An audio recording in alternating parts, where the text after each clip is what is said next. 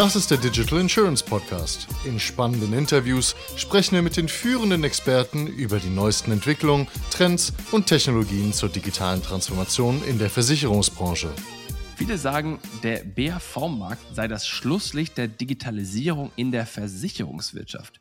Wie Produkte der betrieblichen Altersvorsorge heute und morgen an den Endkunden kommen, das bespreche ich hier mit Felix Noppenberger, Geschäftsführer bei Multi-Robo Advisor GmbH. Willkommen zum Podcast, Felix. Vielen Dank für die Einladung, Jonas. Sag doch mal zwei Sätze zu Multi-Robo Advisor und Whaley und was ist das alles? Ja, schwierige Begriffe. Die Multirobo Advisor GmbH ist letztendlich die Softwarefirma, die hinter unserem Produkt Whaley steht. Whaley haben wir abgeleitet aus dem englischen Wort Way, also der Weg, weil wir davon überzeugt sind, dass man Kunden heutzutage unterschiedlichste Wege bieten muss, sich mit einem Produkt zu beschäftigen. Dabei wollen wir es natürlich einfach, intuitiv und selbstbestimmt halten und helfen damit dann auch Versicherern, Vermittlern, aber auch Arbeitgebern, das Thema betriebliche Vorsorge in die Belegschaften zu kommunizieren. Lass uns mal über diesen betrieblichen Vorsorgemarkt sprechen. Kannst du mir mal ein Gefühl geben, wie groß dieser Markt ist? BAV, BKV und alles zusammen? Ja, also der ist gar nicht so klein. Lass uns erstmal auf das Thema BAV konzentrieren, also das Thema Vorsorge. Da ist mittlerweile jeder fünfte Vertrag, der in der Vorsorgewelt in Deutschland abgeschlossen wird, ein BAV-Vertrag und sogar jeder vierte Euro in den Beitragseinnahmen ein Euro, der in die BAV fließt. Also gar nicht so klein. Tendenz und das ist das Schöne, definitiv stark wachsend. Warum machen das Unternehmen? Dass sie, oder sagen wir mal, für alle, die es nicht kennen, es funktioniert ja so, dass Unternehmen ihrer Belegschaft, du hast es ja gerade erwähnt, betriebliche Altersvorsorge, Lebensversicherung, Rentenverträge etc. anbieten können, damit die das im Grunde nach Unternehmenstarifen abschließen können? Oder ist das so ungefähr richtig oder wie würdest du es beschreiben? Genau, so ungefähr. Also letztendlich, wir konzentrieren uns vor allem auf das Thema Entgeltumwandlung in der betrieblichen Vorsorge. Das heißt, sowohl der Arbeitnehmer als auch der Arbeitgeber zahlen etwas in einen Vertrag ein, um entweder für das Alter anzusparen oder sich das Thema Arbeitskraftabsicherung, was mittlerweile auch immer mehr im Kommen ist, sich diesem Thema dann zu nähern. Ja.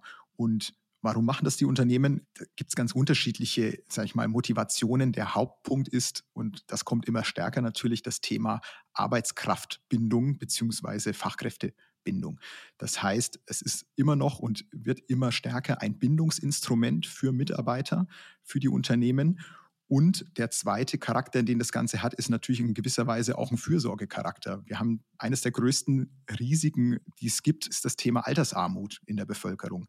Ja. Wenn da natürlich ein Arbeitgeber ein tolles Produkt bietet, ein tolles Benefit bietet, sich auch dabei beteiligt, hat das natürlich auch eine gewisse Fürsorgepflicht. Lass uns mal vielleicht kurz über dieses Thema Altersarmut reden, nicht jetzt politisch, aber das, was ja, glaube ich, ich auch ein bisschen gebraucht habe, um es zu verstehen, ist, dass quasi in der Rente hast du eigentlich das Langlebigkeitsrisiko. Das heißt, jeder wird ja wahrscheinlich irgendwie kalkulieren, okay, ich brauche so und so viel Euro und ich habe so und so viel und dann reicht das jetzt so und so viele Jahre.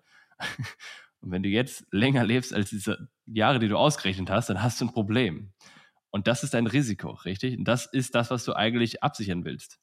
Vollkommen richtig, weil ich sage mal, Sparen fürs Alter kann man in unterschiedlichsten Varianten machen. Ja, das kann heutzutage auch eine weit verbreitete Variante, ist das ETF-Sparen, ähm, gerade für junge Anleger. Da können wir vielleicht später noch ein paar Worte dazu verlieren, wie man sich da abgrenzt. In der betrieblichen Vorsorge, nicht auch zuletzt durch gewisse Regulatorien, Garantien etc., bedient man sich oftmals dann Versicherern, die die Kapitalanlage für die Arbeitgeber übernehmen und damit dann natürlich auch über diese Produkte ein Langlebigkeitsrisiko absichern, ganz klar. Warum ist denn das ein Bindungsinstrument? Du hast gerade gesagt, dass es für Unternehmen das da ist, um ihre Belegschaft zu halten. Das klingt so wie so eine zwölf Monats Vertragslaufzeit. Heißt es, ich komme da nicht raus, wenn ich meinen Arbeitgeber wechsle oder ich habe ein Problem, wenn ich wechsle oder was ist das? Warum bindet das? Ja, also Gott sei Dank gibt es mittlerweile einen Portabilitätsanspruch. Das heißt, ich darf meinen Vertrag oder das Guthaben zu einem anderen Arbeitgeber immer mitnehmen. Aber ich gebe dir ein Beispiel aus der Praxis, wo man auch dieses Thema Bindung tatsächlich dann merkt. Viele Arbeitgeber machen sich Gedanken, was sie zu diesem Konstrukt und zu diesem Versorgungswerk dazugeben können. Mittlerweile ist der Arbeitgeber in Deutschland verpflichtet, wenn er keine Tarifbindung hat, 15 Prozent mindestens zu dem Beitrag dazuzugeben, den ein Arbeitnehmer einzahlt. Viele Arbeitgeber gehen aber auch darüber hinaus und bauen dann zum Beispiel Konstrukte auf wie ein Zuschusssystem nach Betriebszugehörigkeit. Das heißt, je länger ich beim Unternehmen dabei bin, umso mehr spart auch der Arbeitgeber zu dem Vertrag dazu. Und da können natürlich über eine gewisse Laufzeit auch ganz schöne Summen angespart werden. Und das sind letztendlich dann, je weiter wir das dann denken, auch echte Gehaltsbestandteile, die natürlich dann ein Arbeitnehmer auch zusätzlich jeden Monat hat von seinem Arbeitgeber. Wie muss ich mir das vorstellen? Wenn ich jetzt sage, 15 Prozent zeigt zu, warum machen das Unternehmen nicht einfach so, dass sie mehr Geld überweisen? Du kannst ja auch Geld auszahlen jeden Monat. Warum machst du das mit so einem Bindungsinstrument?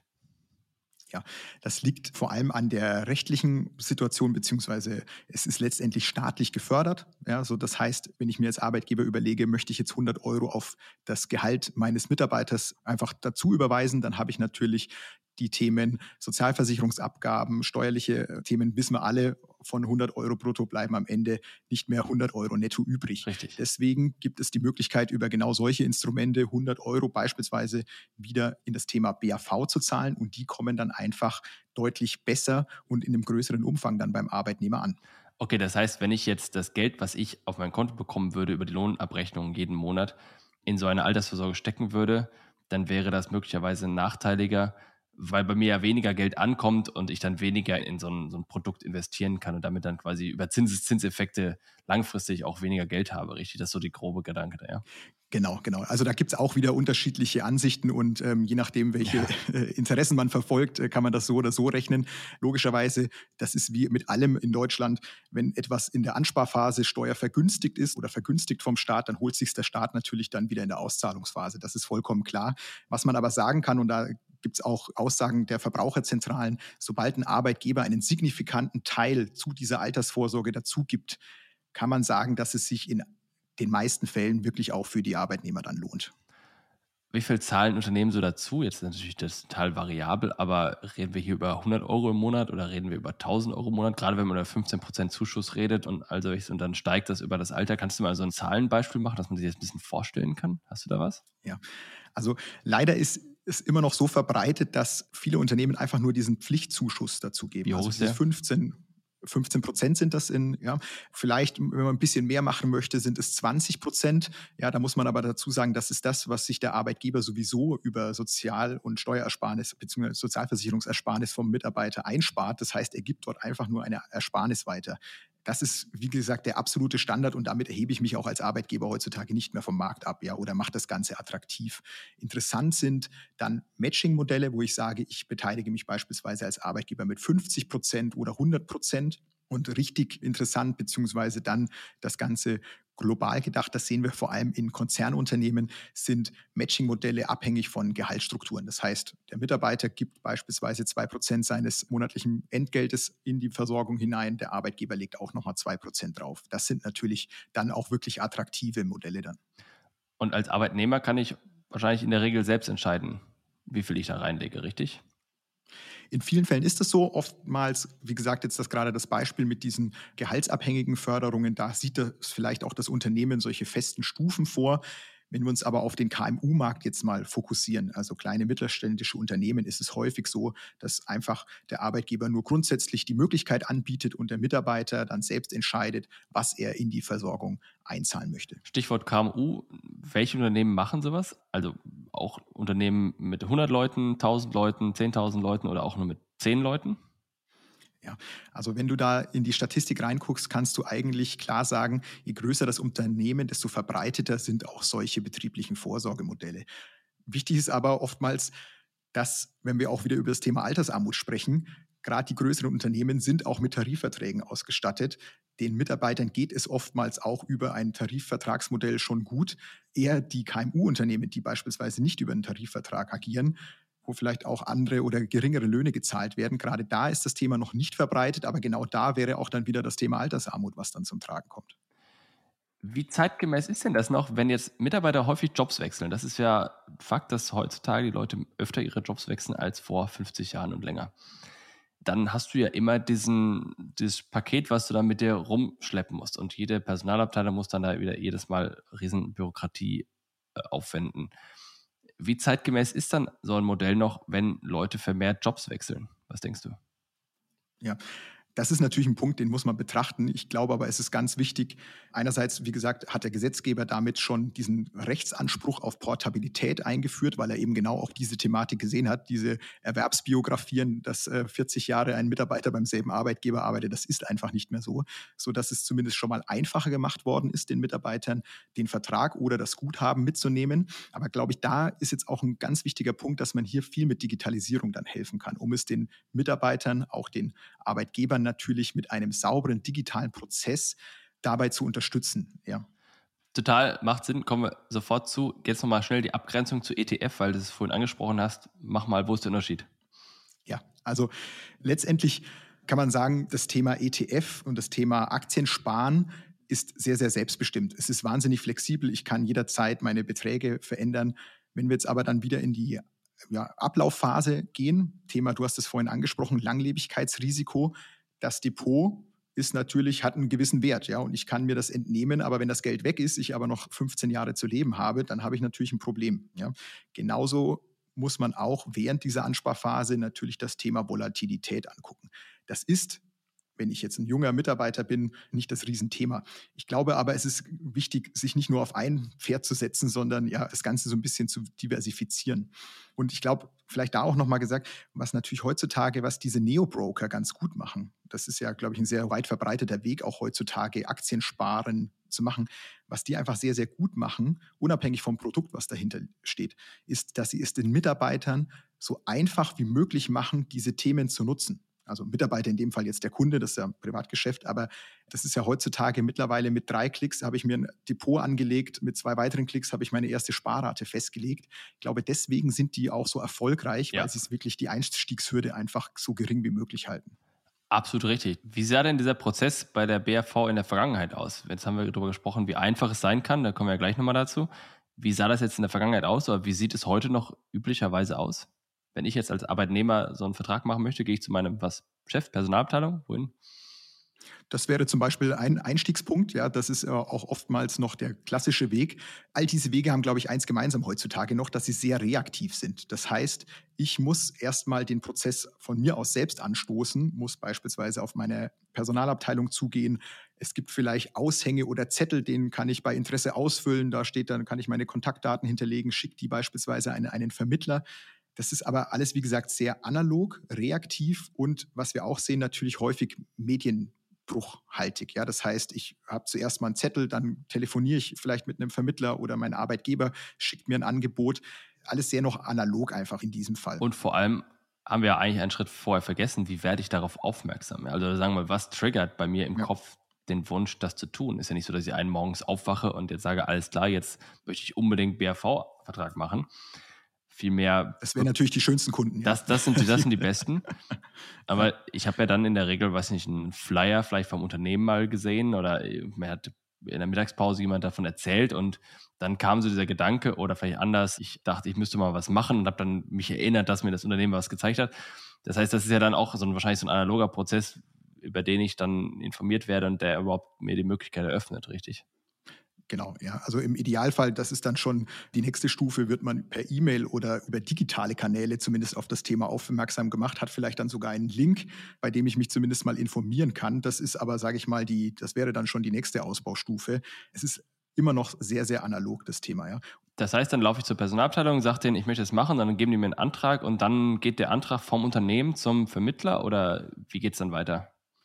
Genau, also je nachdem, ob überhaupt ein Vermittler dazwischen geschaltet ist, da gibt es auch wieder unterschiedliche Ausprägungen, bekomme ich das Angebot oder die Unterlagen entweder von einem Vermittler, der sich vielleicht auch sogar auf das Thema schon spezialisiert hat, diese Kommunikation, oder ich mache das direkt mit meinem Arbeitgeber und der kümmert sich dann auch entsprechend um das Thema Anmeldung beim Versicherer, weil letztendlich, das muss man klar sagen, in dem Prozess bin nicht ich selber als Mitarbeiter, Versicherungsnehmer, sondern mein Arbeitgeber schließt letztendlich in meinem Namen diesen Vertrag ab.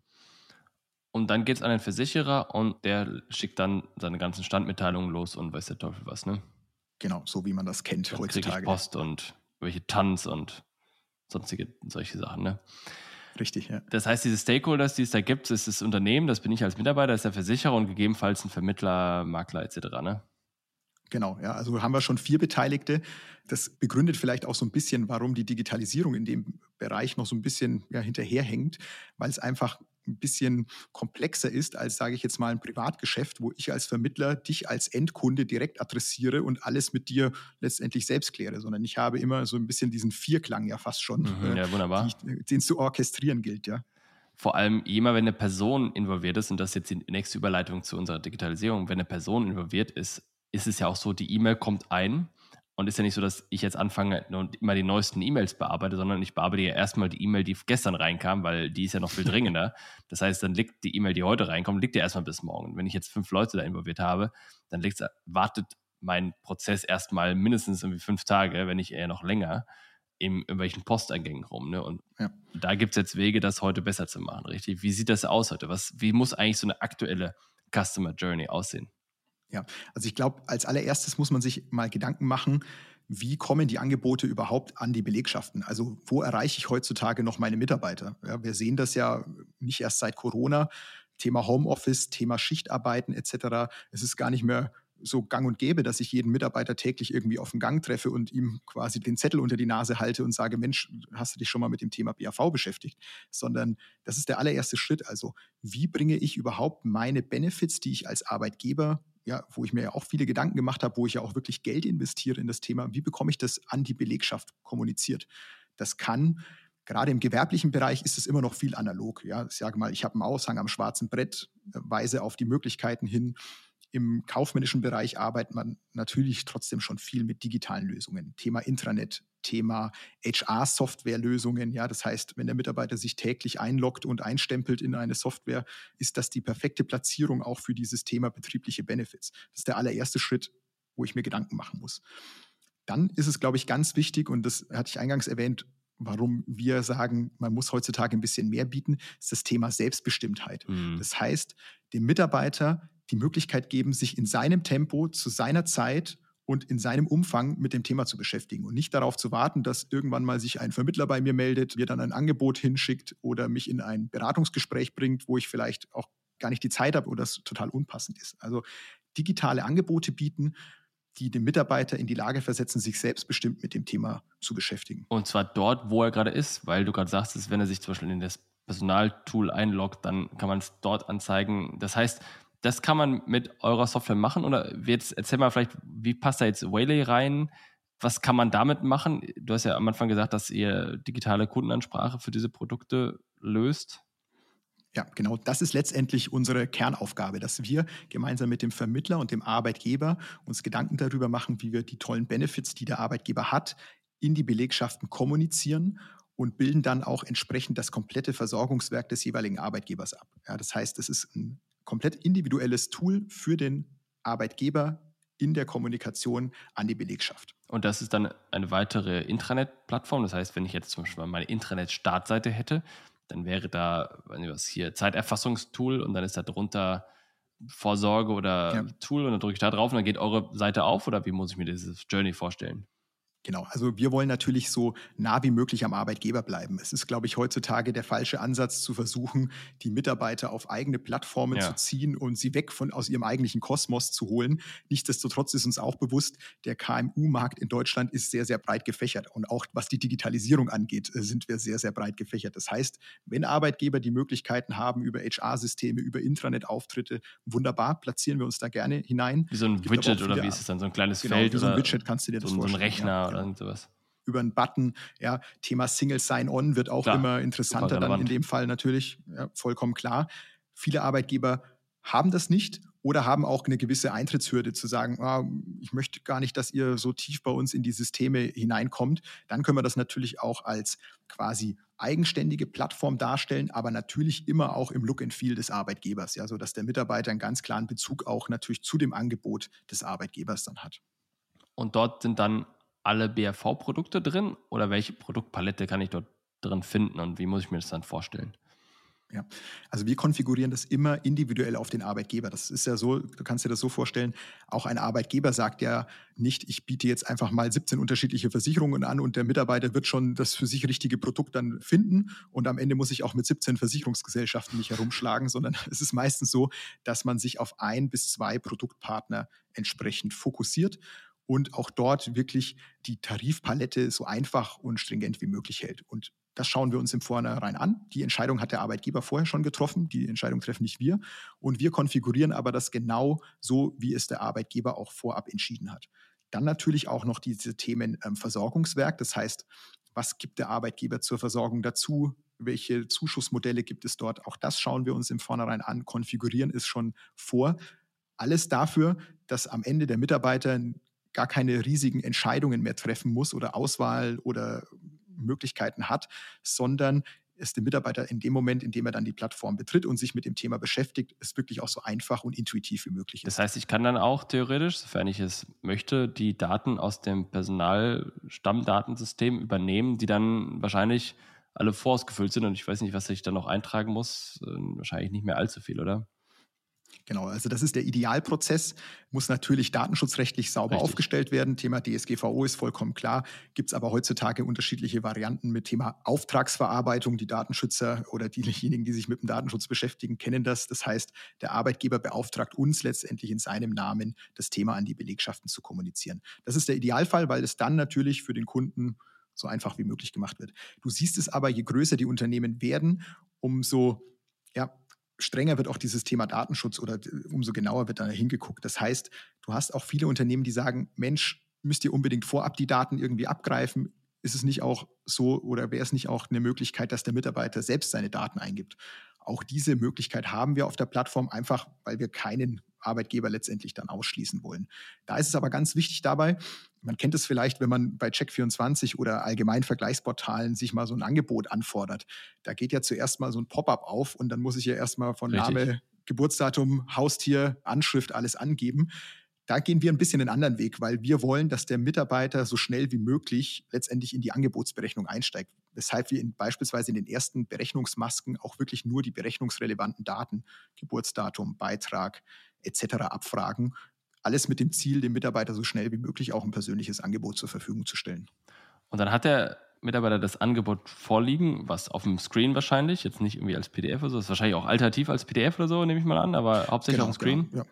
Beide Varianten, es wird ein Kurzangebot schon direkt ausgespielt. Du hast aber alle Daten auch auf dem Screen, kannst natürlich auch Alternativangebote dir berechnen. All das ist, sage ich mal, der digital unterstützte Weg dann, ja. Und dann drücke ich auf Unterschreiben oder wie unterschreibe ich das, dass es dann am Ende auch in die Tat umgesetzt wird. Ja. Ich würde gerne noch einen Bitte. Schritt vorher gehen. Das ist nämlich der Idealfall, dass dein Mitarbeiter sofort abschließt online. Ja, Sowieso, immer. Das wäre natürlich der Idealfall. Die Realität schaut ein bisschen noch anders aus, gerade ähm, beim Thema Altersvorsorge, aber auch Berufsunfähigkeit. Es ist ein sehr komplexes Produkt. Es sind keine 3,50 Euro, die ich mal schnell abschließe, sondern da geht es ja teilweise auch um wirkliche Eurobeträge und auch langfristig. Weshalb wir schon noch sehen, dass während der Mitarbeiter sich in diesem Prozess der Information der Berechnung befindet, häufig noch der Wunsch nach ja, Beratung entsteht. Ja, das kann aber, Beratung ist ein sehr breit gefächerter Begriff. Das kann sein, dass der Mitarbeiter einfach nur zwei, drei kurze Verständnisfragen zu dem Produkt hat und beispielsweise in einem angebundenen Live-Chat die stellt. Die werden beantwortet und er geht dann seinen Prozess weiter. Das kann aber auch sein, dass der Mitarbeiter nach dieser ersten Angebotsberechnung sagt, hm, okay, habe ich verstanden. Ich würde aber gern noch mal mit jemandem, einem Experten sprechen, ob das, was ich mir denn hier jetzt berechnet habe, überhaupt bedarfsgerecht ist, ob das richtig ist, ob das zu meiner privaten Vorsorge passt.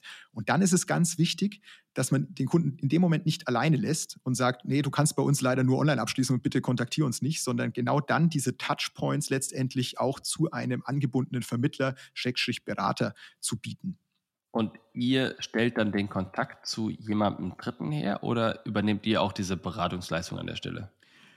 Wir sind letztendlich nur die Software und uns nutzen Vermittler und Arbeitgeber, um diese Themen zu platzieren. Das heißt, der Vermittler, der uns als Software anbietet, entscheidet selbst, welche Kontaktpunkte er denn überhaupt ermöglicht. Also hat er beispielsweise ein Termintool angebunden, hat er einen Live-Chat, hat er Kontaktformulare, hat er eine Telefonhotline, die er freischaltet. All das entscheidet letztendlich der Vermittler gemeinsam mit dem Arbeitgeber. Und wer ist euer Auftraggeber? Ist es dann der Vermittler oder der Arbeitgeber oder je nach Situation abhängig? Das kommt tatsächlich auf die Situation an. In den häufigsten Fällen ist es tatsächlich, dadurch, dass ein Vermittler dazwischen geschalten ist, immer der Vermittler, der mit unserer Lösung auf den Arbeitgeber zugeht. Verstanden. Und jetzt sind wir bei diesem Button, ich will es machen. Groß, fett, genau. los. Was los passiert? Ja. Wie unterschreibe ich das? Letztendlich, und da ist die BAV auch wieder ein bisschen speziell, BAV heißt einfach, ich spare Geld, aber im Rahmen einer Entgeltumwandlung. Das heißt, ich wandle Geld aus meinem Bruttolohn in eine Versorgung um. Das heißt, ich verzichte monatlich, jährlich, halbjährlich auf einen Teil meines Bruttolohns, um diesen anzusparen. Das heißt, wir unterschreiben keinen einfachen Versicherungsvertrag in dem Moment, wo ich sage, das ist der Beitrag, der wird jetzt ab sofort an die Versicherung abgeführt, sondern der Mitarbeiter unterschreibt einen Zusatz zum Arbeitsvertrag. Das heißt, wir befinden uns sofort im Arbeitsrecht, wissen wir, Juhu. ist immer ein bisschen komplizierter, unterschiedlichste Varianten, unterschiedlichste Formen. Aber letztendlich ist das ein vorbereitetes Dokument, ein Zusatz zum Arbeitsvertrag, in dem genau diese Konstellation dann digital schon vorausgefüllt ist und der Mitarbeiter zeichnet das Ganze gegen. Das kann entweder über eine elektronische Unterschrift funktionieren, wenn der Arbeitgeber sagt, du hast den Mitarbeiter vorher schon authentifiziert und signiert, mir reicht auch einfach ein Klick auf Jetzt beantragen, dein großer fetter Button, den du gerade genannt hast. Beide Varianten sind möglich, das besprechen wir natürlich immer individuell dann mit dem Arbeitgeber. Und dann geht der Antrag wahrscheinlich an den Vermittler und von dort zum Versicherer und von dort geht es dann quasi ganz normal weiter, so digital oder nicht digital, wie der Vermittler halt auch ist. Ne? Genau, also unser Einfallstor ist oftmals der Vermittler, einfach weil er, sage ich, die Kundenbeziehung hat und als erstes sagt, also lass mich da gerne nochmal drüber gucken, beziehungsweise ich möchte es vielleicht sammeln. Ganz wichtig ist, auch da wieder, letztendlich ist ja der Arbeitgeber verantwortlich als Versicherungsnehmer. Das heißt, der Antrag muss auch zum Arbeitgeber gehen, weil er das Ganze auch in seine Lohn- und Gehaltssysteme spielt. Das kann jetzt gehen wir wieder komplett analog über, eine, über das Dokument sein oder eine Excel-Liste passiert aber heutzutage oftmals natürlich durch vorbereitete Buchungslisten, die dann der Arbeitgeber auch in sein Gehalts, äh, Lohn- und Gehaltssystem dann einspielt. Ja? Und dann geht das Ganze zum Versicherer und dann sind wir wieder in dem, sage ich mal, Standardprozess, den man so kennt. Ja, äh, Versicherer polisiert das Ganze, Mitarbeiter, Arbeitgeber erhalten die kompletten Vertragsunterlagen und dann entsprechende Standmitteilungen. Da ist es zum Glück so, dass man heutzutage dort auch natürlich immer weiter digitalisiert wird, sodass wir von dem kompletten Antragsprozess über die Polisierung das Ganze dann im Idealfall komplett digital darstellen. Auch Standmitteilungen in eurem Tool oder wie? Genau. Ja, Sofern genau. es der Versicherer liefert. So ist es, ja. Das ist ja auch immer dann noch die, die schöne Frage. Kleinigkeit. Kleinigkeit. Was wird es denn in Zukunft an zusätzlichen Angeboten geben? Du hast was gesagt, die ganze Vorsorge oder Begleitung äh, könnte man darüber abwickeln. Kann ich darüber auch Mental Health und all diese Themen abwickeln? Da haben wir auch schon Episoden gemacht hier im Podcast. Ja, ja. Also wir haben jetzt heute ja viel über das Thema betriebliche Vorsorge, also oder Altersvorsorge, das heißt das Thema Sparen gesprochen. Was wir immer häufiger sehen, ist auch das Thema Arbeitskraftabsicherung, also Berufsunfähigkeit in Kombination mit dem Arbeitgeber. Auch dafür gibt es viel für und wider. Es gehört aber zu den betrieblichen Benefits dazu. Ein ganz, ganz starker Wachstumsmarkt, den wir jetzt gerade sehen im Bereich der betrieblichen Benefits, ist das Thema betriebliche Krankenversicherung. Da haben wir, ich glaube, wenn wir uns die Zahlen angucken, hatten wir allein im Jahr 2021 im Vergleich zum Vorjahr ein Wachstum von 54 Prozent an versicherten Personen in Deutschland. Mhm. Wir sind mittlerweile bei 1,8 Millionen BKV-Verträgen. Also dieses Benefit zieht gerade total an. Warum? Im Vergleich zu einer, sage ich mal, langweiligen Altersvorsorge ist es einfach viel schneller erlebbar. Ja, in der Altersvorsorge habe ich vielleicht 20, 30 Jahre verzichte ich auf Geld, um irgendwann mal im Alter hoffentlich mehr zu haben. Und das Thema betriebliche Krankenversicherung, das mir oftmals vollständig finanziert vom Arbeitgeber zur Verfügung gestellt wird, ermöglicht es mir beispielsweise Brillenleistungen, Zahnleistungen über meinen Arbeitgeber zusätzlich abzurechnen, um damit auch die Mehrkosten dann abzufedern. Und das ist natürlich ein Benefit, das dann wunderbar auch sofort ja erlebt wird. Das heißt, das passt dann, das ist dann wahrscheinlich so ein Upgrade zu meinem bestehenden Versicherungsvertrag in der Regel wahrscheinlich, wenn ich jetzt GKV versichert bin, dann mache ich mal ein Upgrade privat. Genau, das ist letztendlich, kannst du dir das vorstellen, ist sowohl für GKV-Versicherte als auch PKV-Versicherte eine Möglichkeit, entstehende Mehrkosten dann darüber abzufedern, ja. Okay, das, was ich darin sehe, ist, du kannst als Arbeitgeber, und da waren wir am Anfang, warum macht man das hier, so ein, wirklich so ein, wir sorgen für unsere Belegschaft Branding aufbauen, indem du sagst, okay, wir haben hier einen Altersvorsorgebaustein, wir haben hier einen Krankenversicherungszusatzbausteinen. Und wir haben dann irgendwelche Mental Health Geschichten, digitale Gesundheits-Apps und all sowas. Und das quasi in dieser von dir erwähnten Vorsorge, Gesundheitsplattform quasi zur Verfügung stellen. Genau, ja. Und das unter dem Produkt oder Paket Employer Wellbeing genau. dann zu fassen, wo ich mich als Arbeitgeber meiner Fürsorgepflicht nachkomme, mich sowohl um das Thema Versorgung im Alter, Versorgung in Berufsunfähigkeit, Krankenversicherung und dann entsprechende auch Wellnessangebote, beispielsweise wie solche Fitness- oder Lifestyle-Apps dann das Ganze zu bündeln. Und ich glaube, das ist das ganz Entscheidende. Wenn ich mir Gedanken mache darüber, als Arbeitgeber und als Vermittler das einzusetzen, dass ich das nicht nur dann mache, sondern dahinter dann auch eine vernünftige Kommunikationsstrategie steht. Wie kann ich das an die Mitarbeiter transportieren? Wie mache ich es auch dauerhaft sichtbar, ohne jetzt nur, ja, wir kennen das oftmals, dass einfach ein Feuerwerk abgefackelt ja. wird in den ersten zwei Wochen nach der Einführung und nach vier Wochen weiß keiner mehr, dass es das überhaupt gibt. Genau das ist ja dann das Thema, wo wir auch helfen, diese Themen und diese Benefits auch dauerhaft in den Arbeit in der Belegschaft dann zu platzieren. Allerletzter Punkt ich habe letztens oder wir haben letztens mit Stefan Schmidt gesprochen und der hat uns gesagt, einer unserer Hörer, der hat gesagt, ey, eigentlich will ich am Ende einer Episode immer so diese Key Insights zusammengefasst haben, dass ich mir merken kann, was ich jetzt hier eigentlich mitnehme. Und lass uns mal versuchen, die Key Insights aus dieser Folge jetzt zusammenzufassen. Das eine war, glaube ich, Employer Wellbeing oder Employee Wellbeing Paket schnüren, bestehend aus Altersvorsorge, Krankenversicherung, Apps und, und so weiter und so fort. Gibt es noch irgendwas anderes, was du als extrem relevant erachtest, was man im, im Kopf haben sollte? Ja, da vielleicht auch wieder eine kurze Statistik, Thema Relevanz dieser betrieblichen Vorsorge. Also welchen Stellenwert wird es in Zukunft einnehmen? 2021 gab es eine Studie von Oliver Wyman, die haben sich den Versicherungs- oder die Versicherungsbranche in Deutschland 2030 angeguckt. Wie wird es dastehen? Und die gehen davon aus, dass vom aktuellen Status quo, aktuell haben wir eine Aufteilung von 75 zu 25 Prozent, Anteil private Altersvorsorge zu betrieblicher Vorsorge, dass sich das bis 2030 nahezu drehen wird zu einem Anteil 30-70, also dass 70 mhm. Prozent mhm. in Zukunft, ähnlich wie man es auch schon in den skandinavischen Ländern oder in den Benelux-Ländern sieht, Angebote über den Arbeitgeber angeboten werden und in die Belegschaft getragen werden. Und das ist, glaube ich, ein ganz entscheidender Punkt zu sehen. Da muss ich mir Gedanken machen, sowohl als Versicherer, als Vermittler und als Arbeitgeber, wie ich bei diesem Turnaround entsprechend davon partizipiere und welche Lösungen ich anbieten kann.